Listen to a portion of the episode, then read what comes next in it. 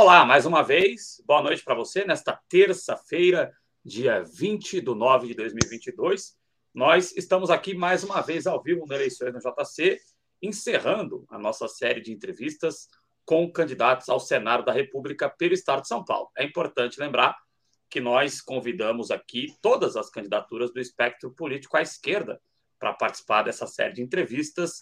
Uma das que aceitou foi a candidatura do professor Tito Bellini, representante do PCB, o Partido Comunista Brasileiro, ao Senado por São Paulo. Eu dou a boa noite ao candidato, mas antes dou boa noite ao Cláudio Porto também, é, para que possa fazer a apresentação do candidato Tito Benini, que postula o Senado pelo PCB. Fique à vontade, Cláudio. Boa noite para você também.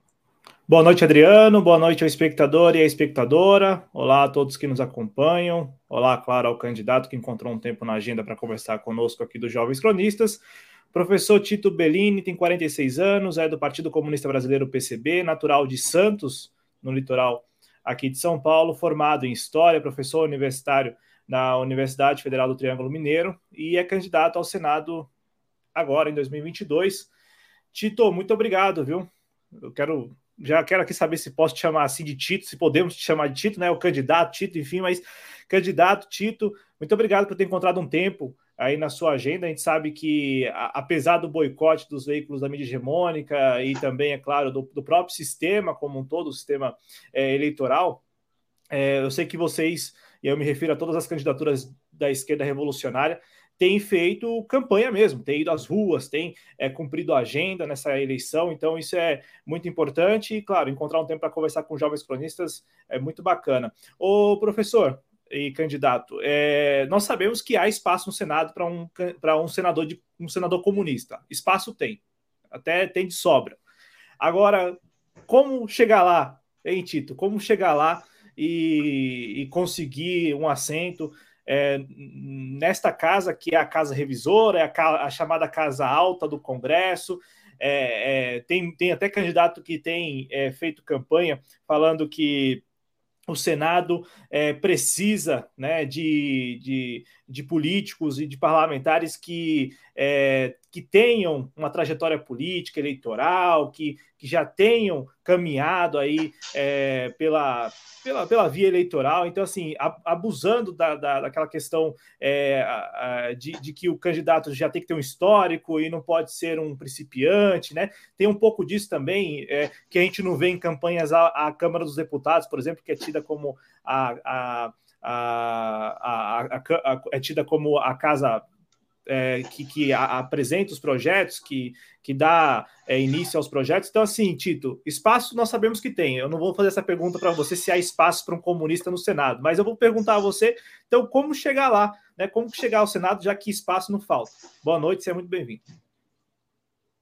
Boa noite, boa noite, Adriano Garcia, Cláudio Porto, jovens cronistas, fiquei muito feliz com o convite.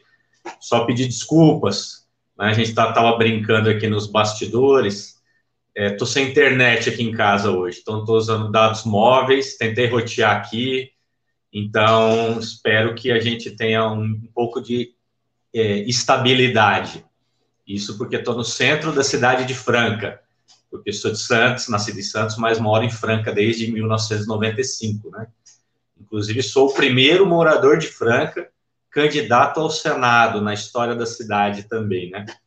É, o, que você, o, que você, trouxe é, é, importante. A gente tem, eu participei de alguns, algumas atividades, realmente nessa reta final a agenda vai sendo é, mais pesada, né? Porque agora chega material impresso, então para a gente demorou um pouco para a gente conseguir fazer isso. Então estamos com atividades de rua e os convites vão se avolumando e o tempo vai diminuindo. Então a gente teve um tempo de pré-campanha muito grande, mas nessas eleições a campanha ela é muito curta, apenas 45 dias, é a menor de todos os últimos as últimas eleições. A gente já teve eleições com 90 dias, com 60 dias, agora 45 dias é muito é, é pouco tempo, né? Para poder circular o estado enquanto o candidato levando as propostas, fazendo o debate, né? Então, primeiro dizer que eu estou no PCB desde 2007 e não é a primeira eleição que eu disputo pelo PCB. Disputei em 2008 a eleição para a prefeitura aqui do município de Franca. O PCB tinha sido reorganizado aqui em 2007 e a gente fez um brilhante trabalho numa construção programática fundamental. Eu ouso dizer que foi o único programa, de fato, construído a partir de uma análise das realidades da cidade e que apresentou propostas execuíveis, necessárias, né, factíveis, o que colocou o PCB aqui num patamar de credibilidade muito grande na cidade. E em 2020, na última eleição, eu fui candidato a vice-prefeito numa frente aqui com o PSOL, a Marília Martins, pelo PSOL, foi a candidata a prefeita. É, nós, do PCB, vivemos um, um momento importante. Esse ano é o ano do centenário do partido. Né? Então, nós estamos disputando eleições no conjunto do país, temos candidatura à presidência da República, nossa candidata é a Sofia Manzano, temos candidatura aqui no estado de São Paulo ao governo, que é o Gabriel Colombo, e estamos lançando a maior bancada desde a reconstrução revolucionária, quando tentaram liquidar o PCB no início dos anos 90, a maior bancada de candidatas e candidatos a deputados pelo partido. Então, nós estamos com nove candidaturas a deputados e deputadas federais, três estaduais é, de norte a sul, de leste a oeste, e com um, um perfil muito jovem né, a maior parte das nossas, dos nossos candidatos, das nossas candidatas. E me sobrou, de certo modo, não sobrou porque eu seria candidato a deputado federal no primeiro momento, mas me foi imbuído a tarefa, depois de um longo debate dentro do partido, de assumir a, a vaga de disputa ao Senado Federal. É, nós temos duas candidaturas apenas no Brasil ao Senado, é aqui no estado de São Paulo e o Irã, no Rio de Janeiro, e 11 candidatos a governador. Evidente que a tarefa não é simples. Né? Cabe destacar, porque eu participei de algumas lives mais recentes, as duas últimas, a gente debateu um pouco a função do Senado. Então, se me permite até avançar em, em cima do que você pontuou, além da conhecido caráter, até popularizado como uma casa revisora,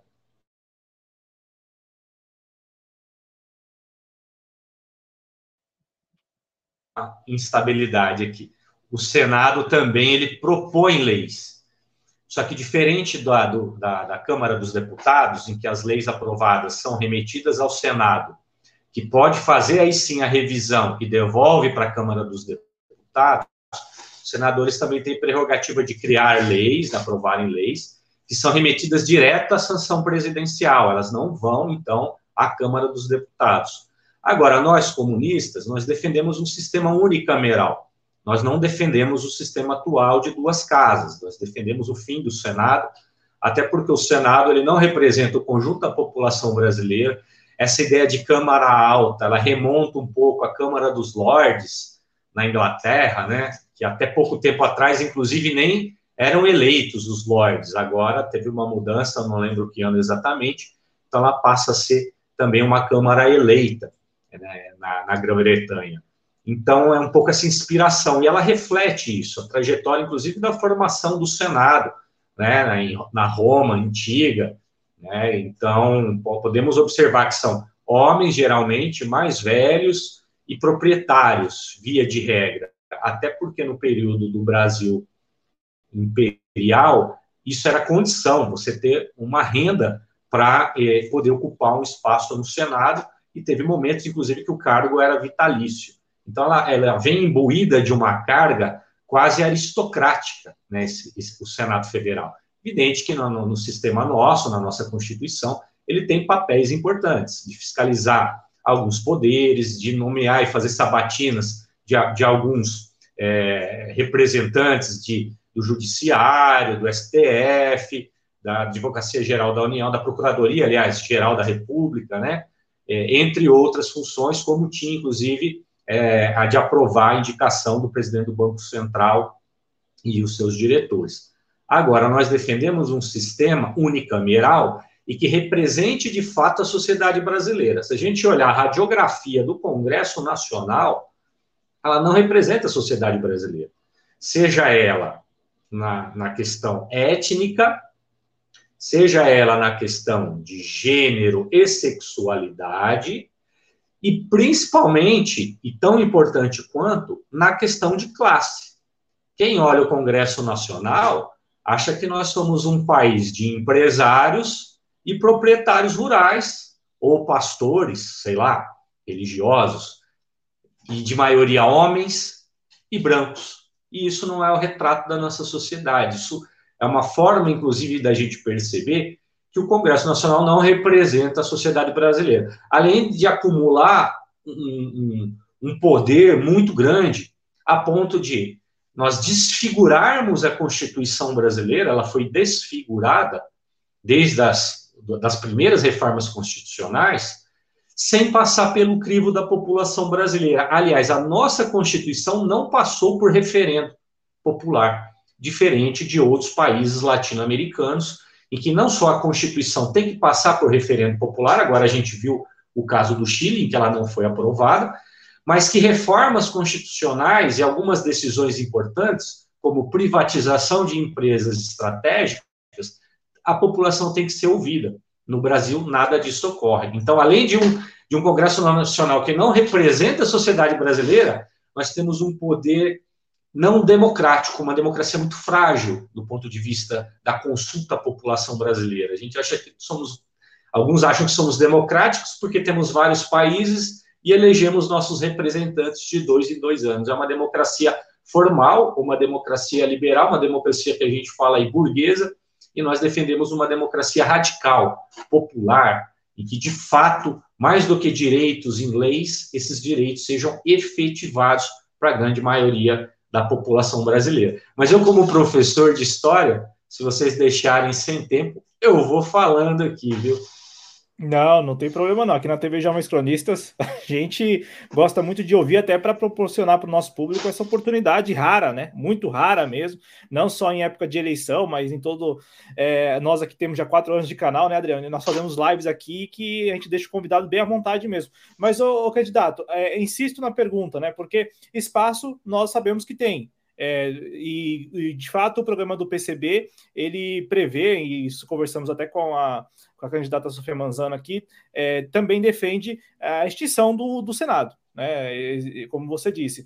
Eu insisto, é, então como? Como é, é, possível levar um comunista ao Senado? Né? É, eu, eu, imagino que não seja somente é, participando de eleições, eu imagino. Então, por gentileza, se você puder tocar nesse ponto, e claro, é, já que você tocou também em outras funções do Senado, para além da questão de revisar as leis é, e também de propor leis, principalmente essa questão de sabatinas, né, de, de referendar ou, ou não né, é, as escolhas presidenciais para o STF, para a Procuradoria-Geral da República e por aí vai. É, como o PCB e, no caso, você, Tito, que é um historiador, enxerga também é, o papel já vou citar aqui, do STF ou até mesmo da Procuradoria-Geral da República nesse contexto, porque é, em, em, havendo, claro, um, um, senador à esquerda, um senador comunista é, lá no parlamento, eu imagino que é, as, as, sabatinas e também é, as oportunidades em que os escolhidos estiverem ali para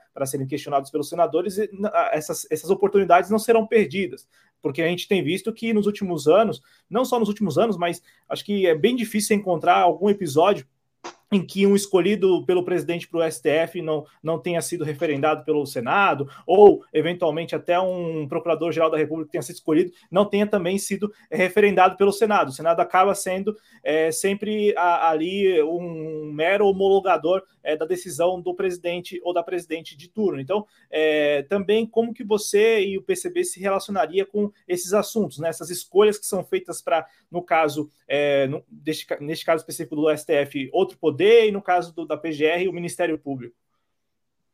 Bom, me permita complementar que, de fato, eu acabei não, não avançando muito na, na, na, sua questão.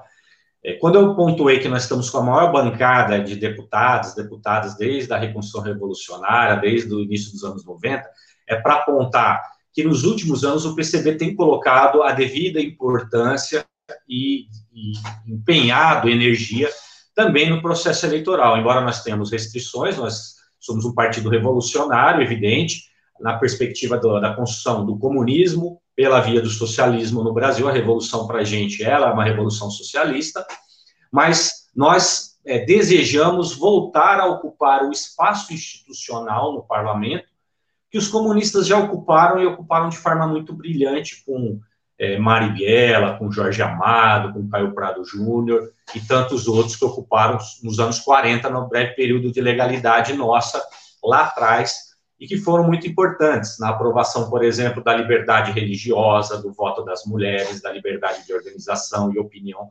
Foram projetos do PCB e de deputados comunistas. Agora, de fato, as últimas reformas eleitorais, elas estreitaram e dificultaram muito não só para o PCB, mas para as organizações revolucionárias que são consideradas, às vezes, partidos nanicos. O PCB é o partido mais antigo do Brasil, né, e sempre em funcionamento. E até agora nós não recebemos sequer o fundo eleitoral. Então é muito difícil, de fato, a gente concorrer com os outros grandes partidos, que além do fundo partidário e o fundo eleitoral, tem uma, uma condição financeira muito grande de projeção na mídia. Né? Nós estamos furando a bolha, mas nós não estamos só atuando no período eleitoral. Nós costumamos dizer que a eleição para a gente é o momento, então, de reverberar, de amplificar as lutas, as pautas que nós já tra travamos, já trazemos, já atuamos no cotidiano. Então, nós não estamos na rua agora, nós estamos na rua, nas ruas desde sempre, na atuação no movimento sindical, no movimento estudantil, no movimento de ocupações urbanas, de ocupações rurais,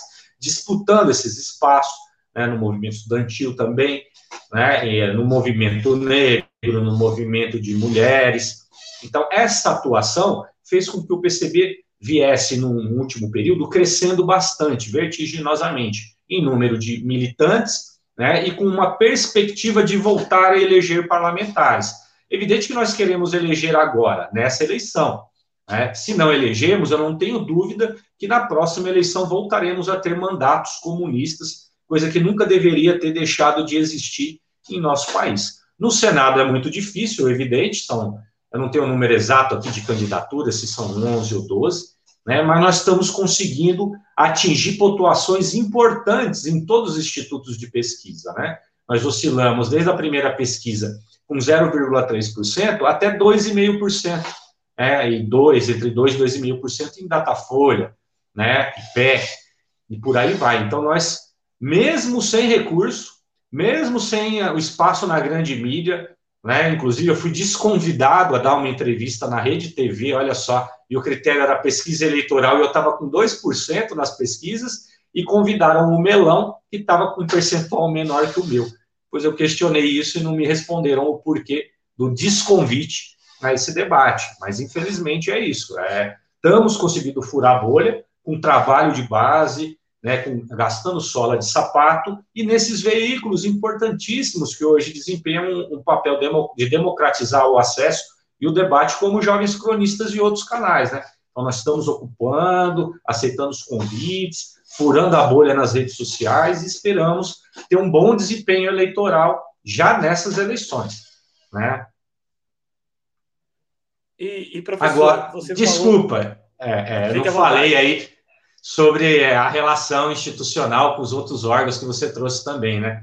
Evidente que nós, como comunistas, não temos ilusões, por exemplo, não só no STF e o poder de Estado dentro da sociedade capitalista, ela representa as classes dominantes. Então, não temos, temos ilusões. Muitos tiveram ilusão, por exemplo, no processo de impeachment da Dilma ou de prisão do Lula, achando que o STF ou que o judiciário foi parcial. É evidente que ele é parcial não tem é, neutralidade no sistema capitalista. Eles estão atrelados, de uma forma às vezes mais acentuada ou menos, a interesses de classe, de grupos.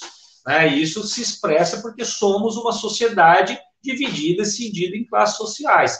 Enquanto existir essa a maior contradição da nossa sociedade, é essa contradição de classe, não podemos ter ilusão que o sistema judiciário, o aparato repressivo, policial, eles estão a serviço das classes dominantes. E, em alguns momentos, ela pode atingir uma certa imparcialidade, um certo equilíbrio. Mas, via de regra, ela não está ao lado da classe trabalhadora e não estará, né? a menos que nós construamos, de fato, um grande movimento de massa e aquilo que nós reivindicamos, que é a construção do poder popular, numa outra forma de organizar, então, né, a política no país e colocar, então, o Estado a serviço da classe que produz a riqueza, a classe trabalhadora.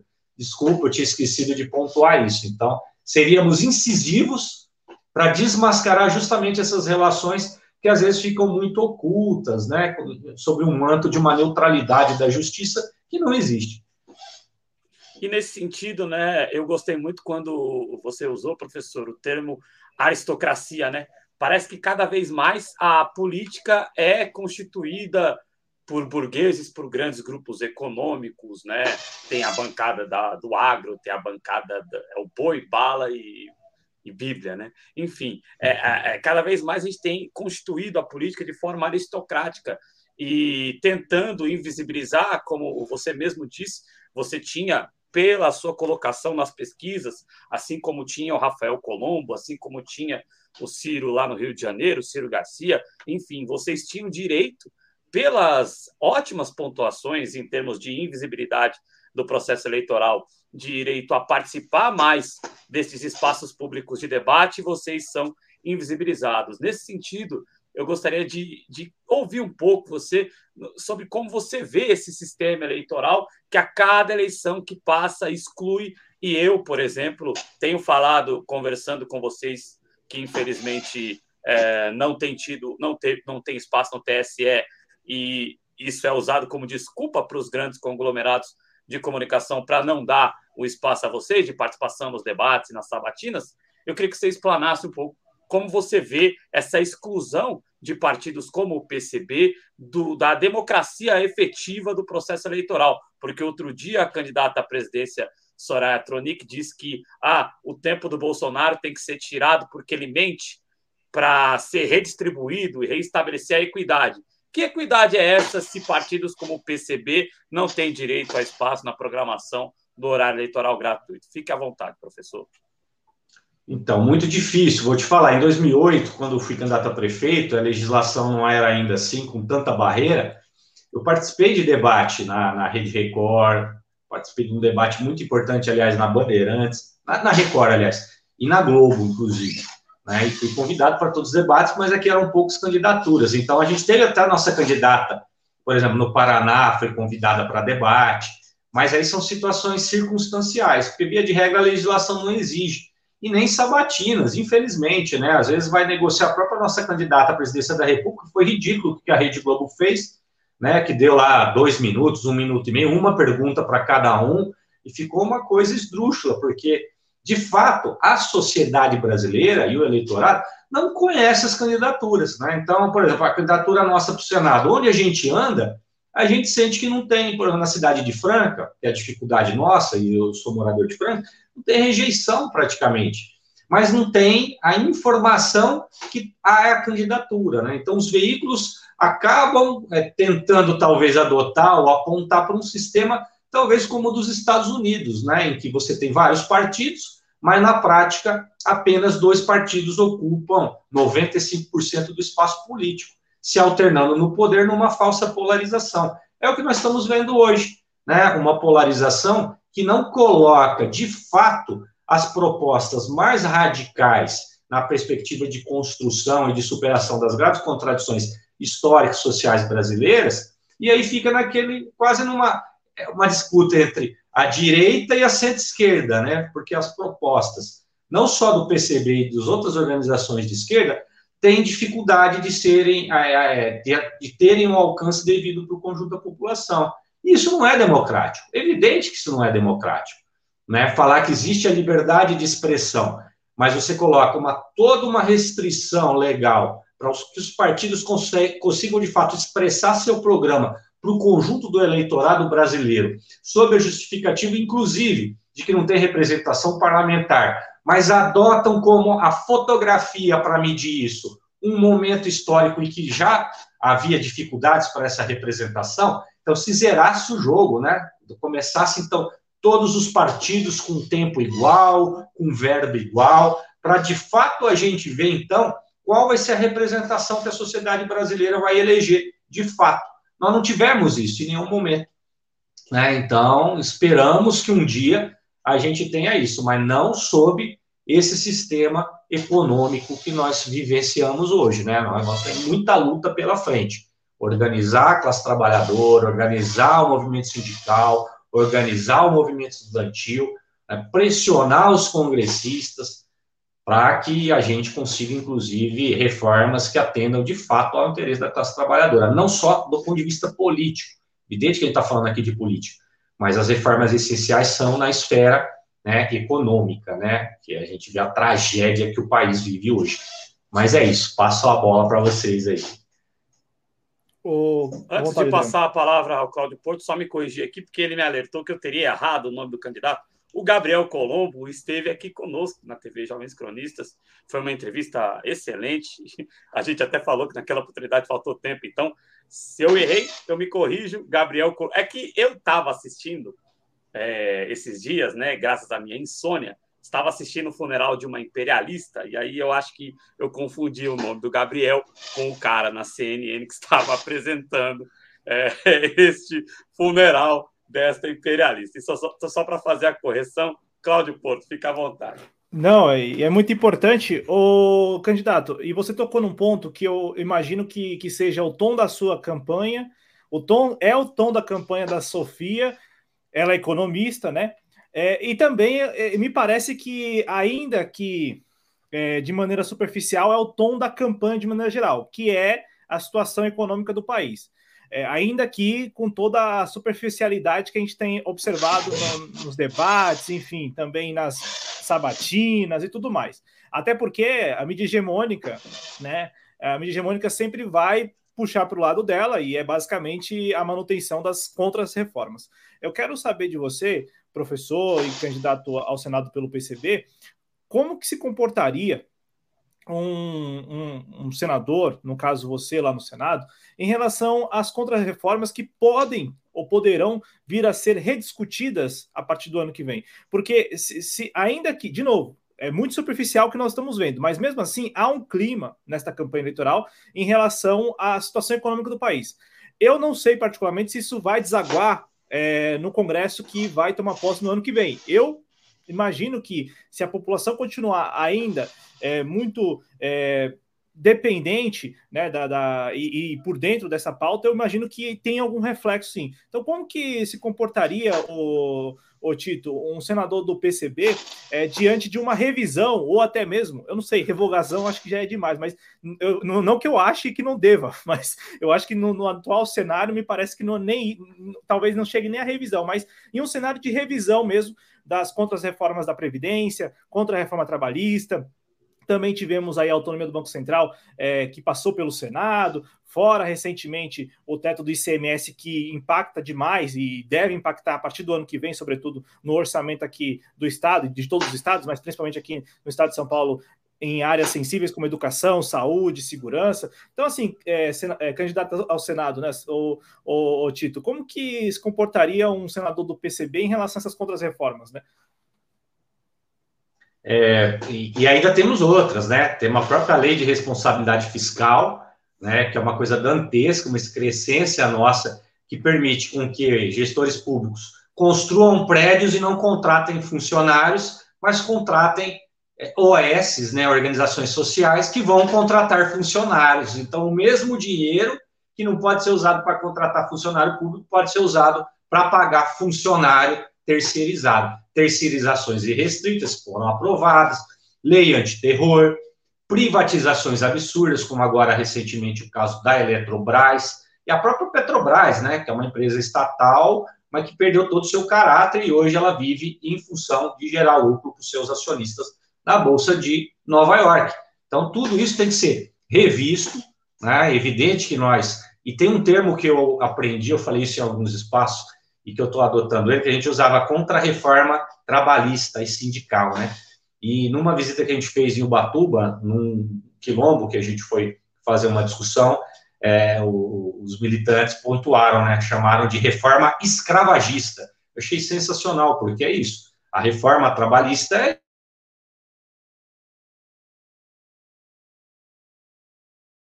do século passado, aliás, do século 18, do século 17, talvez, né? Tem nada de moderno.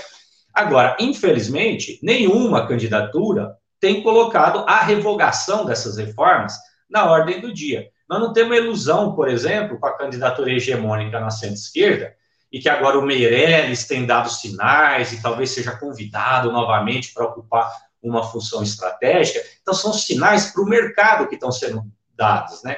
Qual é o recado? Não vamos fazer grandes transformações estruturais. Nós, comunistas, iríamos fazer, quando eu digo nós, a candidatura hegemônica. Né? Até porque, se a gente olhar quem é o vice, por exemplo, do Lula, é o responsável por mais de 20 anos de, de, de destruição, vamos dizer assim, do estado de São Paulo, da saúde, da educação, enfim. É que é agora que o Haddad tenta derrotar os tucanos sem poder atacar os tucanos no estado de São Paulo. É uma contradição. Isso também se expressa nas candidaturas ao Senado. Né? As candidaturas colocadas lá no alto, primeiro, de Márcio França, que nunca foi de esquerda e nunca teve ao lado da classe trabalhadora. Pelo contrário, quem conhece a atuação dele lá em São Vicente, na prefeitura, e a atuação, inclusive, no governo de São Paulo, sabe que ele, se você for generoso, a gente vai chamar ele de um cara de, de centro-direita, né? mas talvez de centro. Então, não é alguém que vai fazer as transformações, vai estar ao lado das transformações importantes para a classe trabalhadora brasileira. Muito menos né, o astronauta de mármore, né, colocado aí no que foi ministro de Ciência e Tecnologia de um governo anti-vacina, anti-ciência e que destruiu a ciência a tecnologia e as universidades do país. Olha que contrassenso, né? Então, nós estamos nos colocando como uma candidatura, uma alternativa de esquerda no estado de São Paulo, justamente para levar essas pautas, empurrar o governo, o próximo governo, não só na via parlamentar, mas também com a mobilização e a organização popular, para a reversão dessas contrarreformas que tanto deterioraram a sociedade brasileira nos últimos anos, porque nós somos aí, estamos entre as dez economias do mundo e entre os sete países mais desiguais do mundo, né, em que o agro não paga imposto, não gera riqueza nacional, né, não paga nem imposto territorial, a, a, população paga IPTU, a população de São Paulo paga em volume né, de, de arrecadação IPTU num volume maior do que todo o imposto territorial rural brasileiro. Quer dizer, olha só, o agro não contribui, não gera emprego. Quem é do interior de São Paulo sabe, a gente olha para aqueles campos que não tem trabalhador, é máquina, um trabalhador pilotando uma máquina e olhe lá. Então, precisamos reverter essa lógica. Então, é uma, é, além dessas reformas, colocar o Estado a serviço da classe trabalhadora, da agricultura familiar, é? enfim, da geração de emprego, dos pequenos e médios negócios que, de fato, são os que geram emprego no, no, no país e que pagam impostos. Né? Isso é fundamental destacar também. Né? É, então, é por aí um pouco. Né? Tanto que uma das propostas, vocês já devem ter é, é, falado com a Sofia, com, com, o Gabriel Colombo, é a redução da jornada para 30 horas sem redução salarial. Né? Para gerar emprego para todo mundo, mas emprego com qualidade, que o trabalhador tenha qualidade de vida ele consiga exercitar a arte, a cultura, o esporte, o lazer, o descanso, o amor, a religiosidade, com qualidade. Não é? Ele não é, pode ser só uma máquina de produzir riqueza que nem fica nas mãos dele. Porque é isso, a riqueza brasileira, no período da pandemia, concentrou ainda mais. Os bilionários aumentaram em 30% sua, sua riqueza. E a classe trabalhadora, só perdas, só derrotas, infelizmente, né? E então nós vamos para a ofensiva, independente de quem assuma a presidência da República, porque nós estamos na luta no dia a dia. Não sei se respondi, se eu não responder, vocês me cutucam aí, né? Não, perfeito, perfeito. É, Tito, é, a gente está observando aqui, por exemplo, tem o um comentário aqui do seu xará, o Tito Spadini, né? Falando sobre é, as dificuldades, né? Sinto que o fato de o candidato se identificar como comunista é, há fechamento de espaços para ele, mesmo que defenda as mesmas causas. Né? Você citou aqui nesse programa que recentemente o PCB esteve coligando algumas vezes com o PSOL é, em algumas oportunidades, né? E a gente observa nas redes sociais muita gente dizendo: ah, tal proposta da Sofia Manzano é muito boa tal proposta do Gabriel Colombo, que na verdade é o mesmo programa, a gente analisou os programas, né? É, é, eu até citei na conversa com a Sofia, e acho que com o Gabriel também, que parece até ser um manifesto de ideias para o Brasil que ultrapassa até o período eleitoral, né? É, e aí a gente tem visto nas redes sociais, ah, tal proposta é muito boa. E essa mesma pessoa pergunta por que, que essa pessoa é, não leva essa proposta ao candidato da centro-esquerda, o candidato do mainstream, o candidato presidente Lula, é, por que, que não leva a proposta até o Lula para que o Lula implemente, aproveite e apoia? É, você está com adesivo fora Bolsonaro aí. Como que vocês estão sentindo essa espécie de intimidação, entre aspas, é, da candidatura em torno da unidade, sendo que, como você mesmo colocou neste programa, existem muitas demandas da classe trabalhadora que nessa conciliação não são atendidas. Como que vocês estão sentindo? Que a gente vê nas redes sociais tem gente que fica até ironizando ah, é, a candidatura não alcança.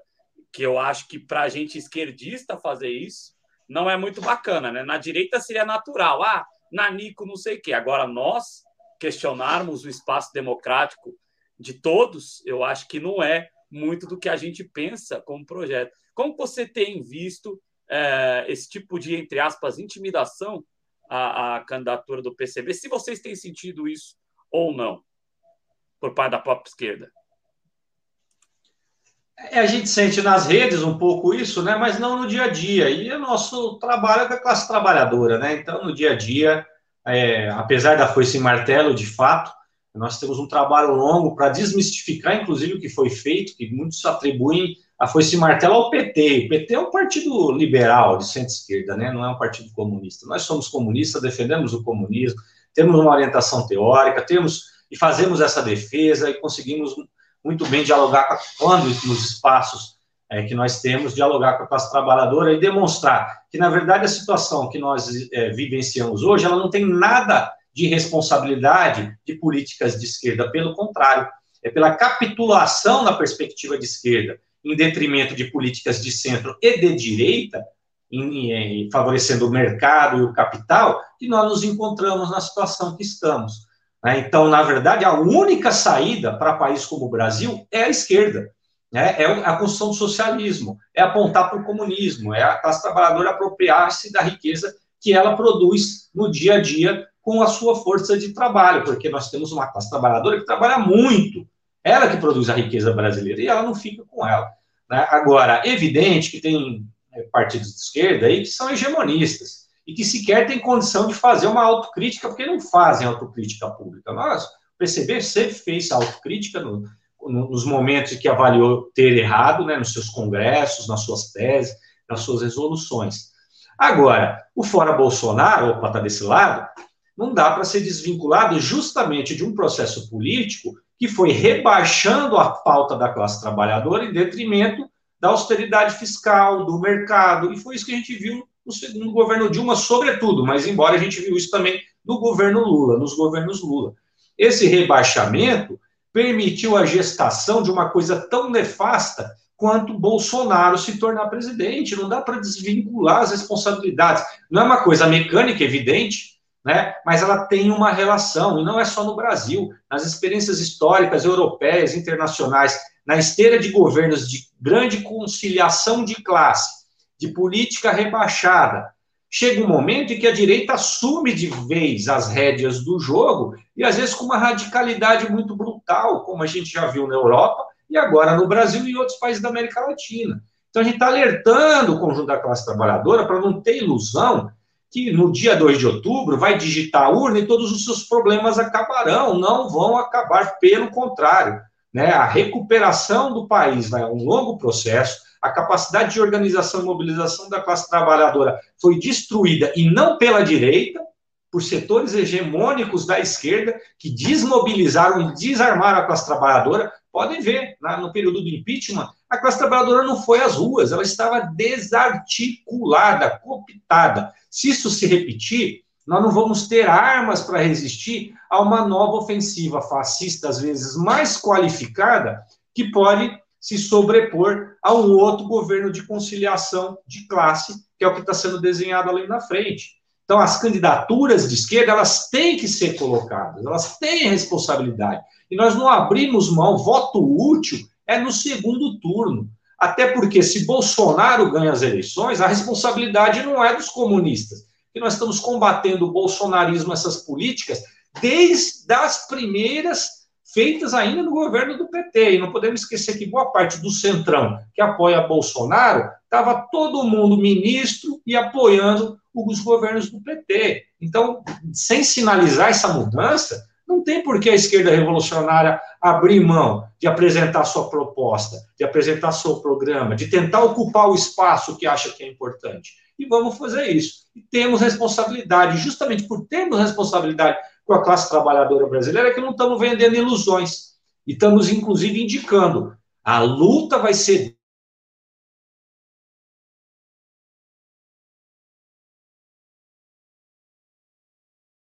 uma cerveja. E só vai ser o começo de um ciclo de lutas fundamental que se inaugura é, no Brasil. A gente espera que isso ocorra, né?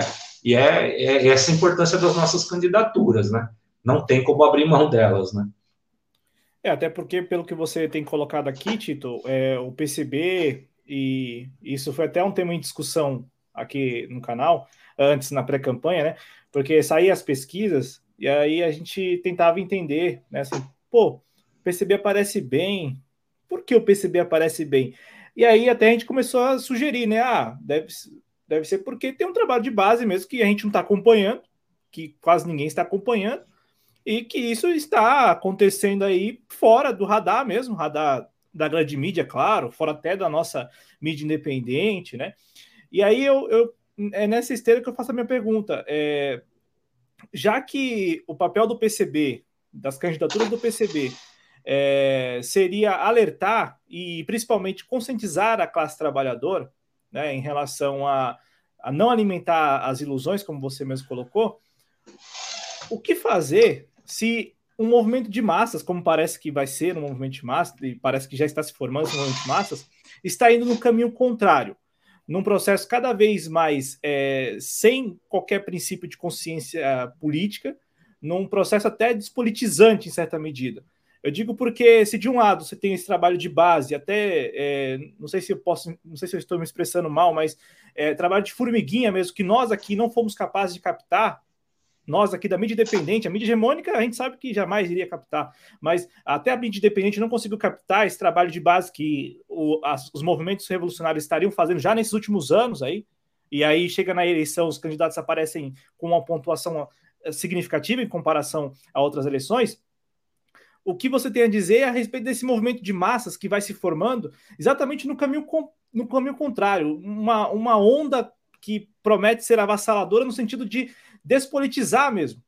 E, e o que fazer com, com, com, essa, com essa gama de, de brasileiros e brasileiras que está comprando, não estou aqui de maneira alguma é, querendo induzir a nada, mas assim, está comprando é, a versão e logo menos pode se frustrar e até, como você mesmo colocou, é, é, reverter as suas forças, no caso, destinar ou direcionar suas forças contra o eleito ou a eleita agora no dia 2 de outubro ou no segundo turno.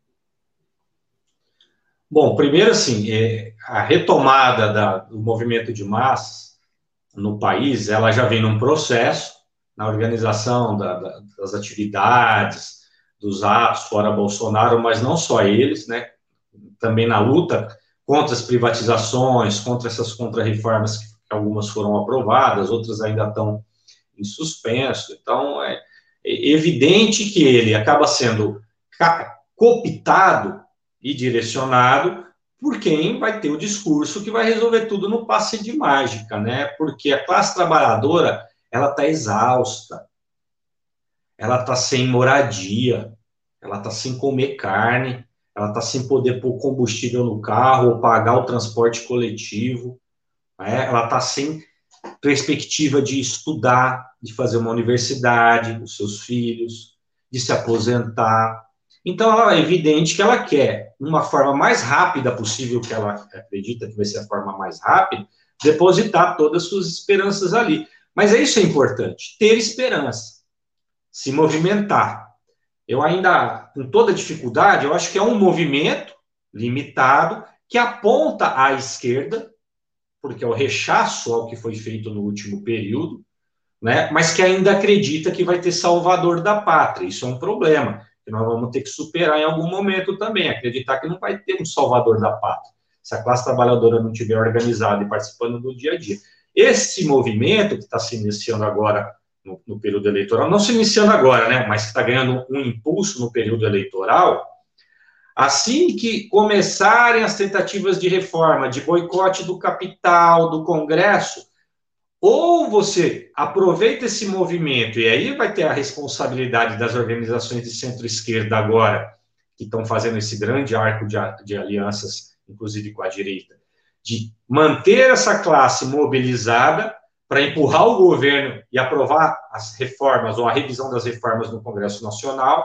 Se ela abrir mão disso, essa pressão popular ela vai para algum lugar, ela vai, ela vai explodir de alguma, de alguma forma.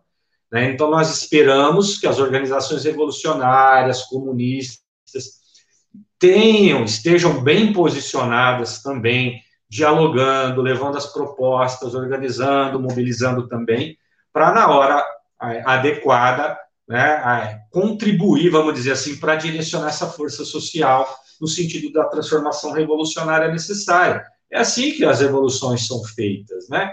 Na medida em que as, as contradições não são resolvidas por determinados grupos ou forças políticas, por, por vários motivos a gente poderia elencar, essas contradições elas representam tensão social e que vai sendo amplificada. O bolsonarismo capturou essa tensão social da incapacidade do governo Dilma e do PT em resolver essas contradições. Mas ele captou de forma fraudulenta, porque é evidente que ele não ia resolver essas contradições, ele aprofunda as contradições, ele agudiza, mas o discurso era outro. E a casa caiu. Então nós temos que aproveitar essa oportunidade que está sendo aberta nesse período né, na, na sociedade brasileira, né, então para politizar mais e para empurrar o conjunto da classe e dessa pressão popular por mudança, que não seja só por mudança política, né, que seja pela mudança estrutural necessária. E nós estamos fazendo esse papel. Eu sei que tem setores do PSOL, do PT, que também estão fazendo isso. Inclusive, nós recebemos apoio dia a dia, né, de setores, por exemplo, é, do PT por, e do PSOL, que não concordam com o apoio ao Márcio França, por exemplo. A gente recebe dia, né, diariamente assessores parlamentares, porque eles sabem o que, que essa política representa. Né, não, não estão numa ingenuidade. Não podemos é, deixar o povo ingenuamente, ingenuamente acreditar que vai ser tudo resolvido ali, porque não vai. E ele vai sentir isso na pele. E temos que estar ali, ao lado da classe trabalhadora. Não podemos ser aquele que vai falar, eu falei, eu avisei. Nós temos que ser aquele que vamos caminhar juntos, vamos continuar caminhando juntos. O caminho é esse. Nós avançamos até aqui, vamos avançar mais. Né? Porque a classe trabalhadora, infelizmente, ela reproduz muito da ideologia dominante. Né? Ela não é totalmente responsável, né? É, enfim, por, por essas escolhas ou más escolhas. Né? Tem gente que falava, né? o povo tem o governo que merece mas é uma visão muito simplista, né? Meu pai falava isso, uma visão muito simplista das contradições, das pressões econômicas, do assédio, né? Mas vamos sair, país rico, classe trabalhadora forte, organizada, né? Vamos conseguir tirar o país do buraco, né? Às vezes vai ser não na velocidade que a gente desejava, mas vamos conseguir sim. É, estamos conversando então com o Tito Bellini e Tito, já que você falou e pontuou algumas das reformas propostas pelo PCB. Se você puder, claro, é, explanar a respeito dessas, dessas reformas, e aí, já que você está vivendo no interior, a gente escreveu isso na descrição do vídeo, mas não falamos no ar. Então tem muita coisa que a gente escreve e não fala, né? Mas de fato, você nasceu no litoral, mas vive no interior já há muito tempo, né? E aí eu fico imaginando, é, você vivendo em, no interior, em Franca, é, e, e, vivendo em Franca, mas circulando por várias cidades, tanto é que você foi professor né, da, da, rede pública e também de algumas universidades privadas, então circulou, já também pôde morar em outras cidades aí do interior. A gente sabe que o interior é, aqui de São Paulo é extremamente conservador, e além de ser extremamente conservador, é, quando fala em reforma agrária, aí o, o caldo entorta. Então, assim, é, eu quero é, saber, além das, das reformas que são propostas pelo PCB, como que você, particularmente, está lidando na sua campanha ao Senado com esse tema da reforma agrária, que é muito caro, né? Sobretudo aí é, aqui no interior de São Paulo, ou aí no interior de São Paulo de maneira geral, porque a gente, a gente tem visto até, já que falamos aqui bastante do Partido dos Trabalhadores, há notícias de que o candidato do PT ao governo de São Paulo não podia uma cidade interior porque é, não haveria ali hostilidades em relação ao partido e à própria candidatura dele, presidente prudente no extremo é, da, do, do, do, estado de São Paulo, né, nos limites já é, aqui do estado de São Paulo. E, e, e, aí isso, claro, se deve a, a, essa ideia de que o MST e também envolve muita questão de terra. Então, além das reformas que o PCB propõe, como que você particularmente está tratando esse, essa questão da reforma agrária na sua candidatura ao Senado? Veja, é um tema fundamental. Eu, na minha, eu fui, na minha trajetória, participei de movimento estudantil, de movimento extensionista na universidade, e participei de um núcleo importante aqui também, que é o Núcleo Agrário Terra e Raiz.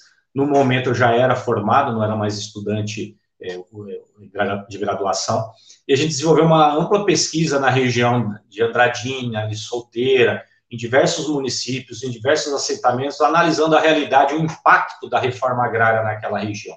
E o impacto é gritante, né, para o comércio, para o setor de serviços, né, ela dinamiza a economia do município, produz alimento de qualidade, leva pessoas a terem trabalho, renda, moradia, saúde, cultura popular. A reforma agrária é tudo isso. Né? E há uma ilusão feita pela mídia, pelo capital, que investe pesado na propaganda e na publicidade, de que o agro é o agronegócio. O agro que nós defendemos é a agricultura familiar, é a agrofloresta, em que a gente teve a oportunidade de visitar aqui em Ribeirão Preto, uma experiência de agrofloresta, e aprendemos muito naquilo também, né, em que é, a agricultura familiar ela já é mais produtiva do que o agronegócio, 25% a mais, e o, o, sistema de agrofloresta ele produz 100 vezes mais na mesma área. Né? Então, é uma ilusão falar que o agronegócio carrega o país nas costas. É o país que carrega o agronegócio nas costas, porque ele abre mão de terras produtivas que deveriam estar junto da classe trabalhadora para produzir alimento de qualidade para a mesa do trabalhador brasileiro, de qualidade e barato. A gente não come soja, a gente não chupa cana aqui no dia a dia nosso, no estado de São Paulo. E quando a gente exporta alimento in natura, não agrega valor, não gera imposto, e o ITR, como eu pontuei lá no início, é ridículo. E o, e, a, e o, maquinário utilizado para as colheitas e para a produção, por exemplo, do café, inclusive, que antigamente se tinha muita força de trabalho na colheita de café, eu já tenho um maquinário, então você não tem trabalhador nem na colheita. Então você não gera emprego, expulsa o trabalhador do campo, então ele não está vinculado ao campo, então vai para a periferia das pequenas cidades. Cidade pequena que tem usina em volta, tem casos né, de, de, de problemas sociais econômicos crônicos de cidade grande, de miséria. Então, como pode falar que o agro gera riqueza se nas cidades no entorno dele o agronegócio gera é miséria, pobreza, desigualdade?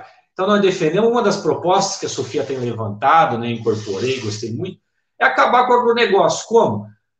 O, o plano safra desse ano, em torno de 350 bilhões de reais dos quais 300 bilhões foi para o agronegócio e 50 bilhões para a agricultura familiar.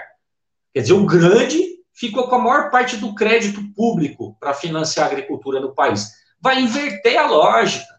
Vai ser 300 bilhões para a agricultura familiar, para a agricultura camponesa, para o pequeno produtor, que é quem produz alimento, quem, quem vai na quitanda, no mini mercado, no varejão. Pergunta de onde vem aquele hortifruti, se vem de algum latifúndio que exporta commodity. Não vem, não vem. Então, o investimento tem que ser nessa área, nesse setor.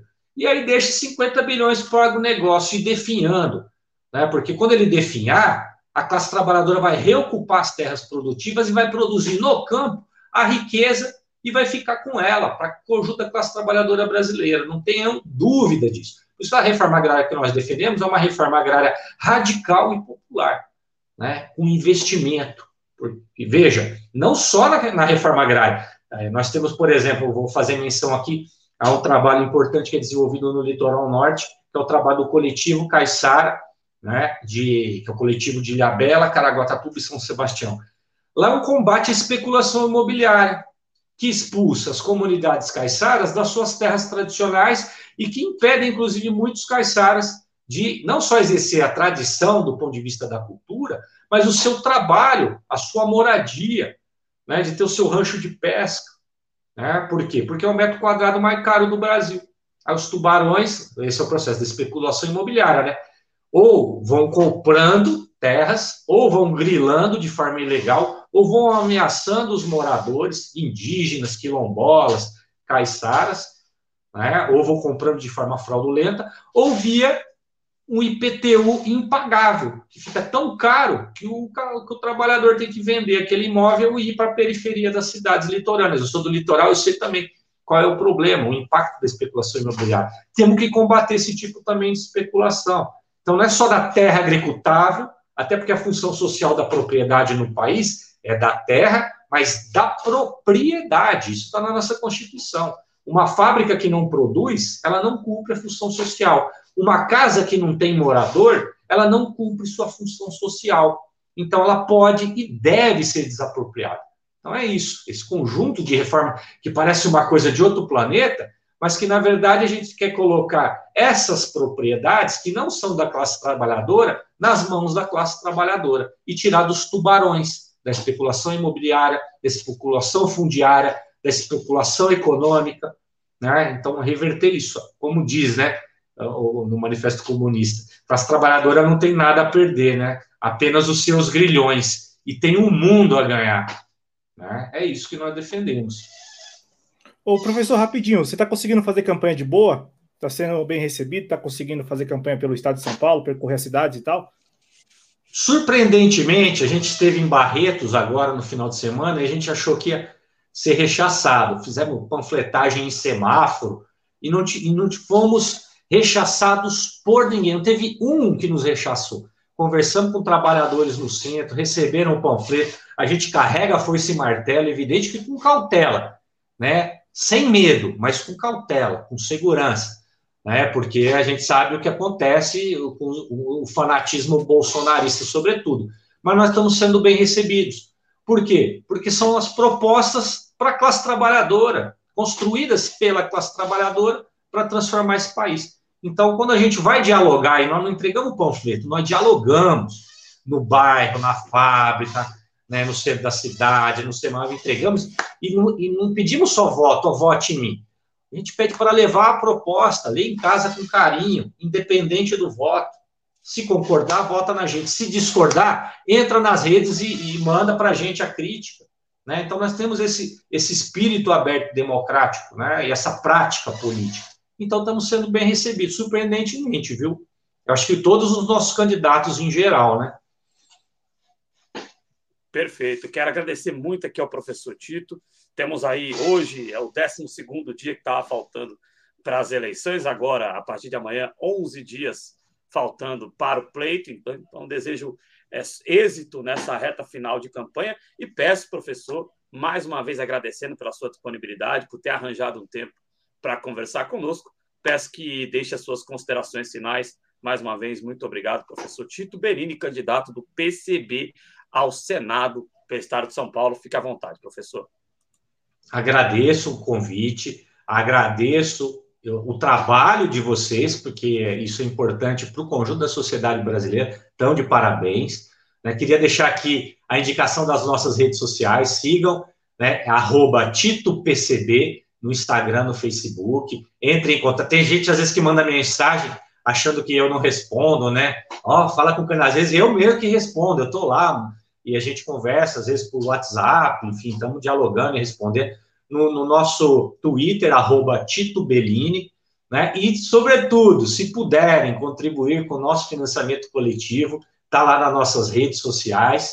Né? Agora eu não tenho ele aqui de cabeça, né? Mas acho que é prof, Profitito PCB financie.de, né? Mas lá nas nossas redes, no Instagram, no Facebook e no Twitter tem as redes. Nós precisamos, nós não temos o fundo partidário, não recebemos o fundo eleitoral e, e todo o recurso vai ser muito bem gasto para a gente poder difundir, divulgar essas propostas revolucionárias, socialistas e comunistas para o Estado de São Paulo e para o Brasil. agradeço e vamos juntos aí construir o Brasil que a classe trabalhadora e nós tanto sonhamos e precisamos e podemos construir. Perfeito. Quero mais uma vez agradecer aqui ao professor Tito, agradecer também ao Cláudio, que fez junto comigo esta entrevista, e pedir para você que acompanha a TV Jovens Cronistas também considere, além de apoiar as candidaturas revolucionárias é, aos cargos eletivos, também considere apoiar o nosso projeto e também continue acompanhando a programação da TV Jovens Cronistas na cobertura das eleições 2022. Muito obrigado, professor. É, e muito obrigado a você que assistiu e que assistirá este conteúdo aqui na TV Jovens Cronistas. Boa noite a todos. Boa noite.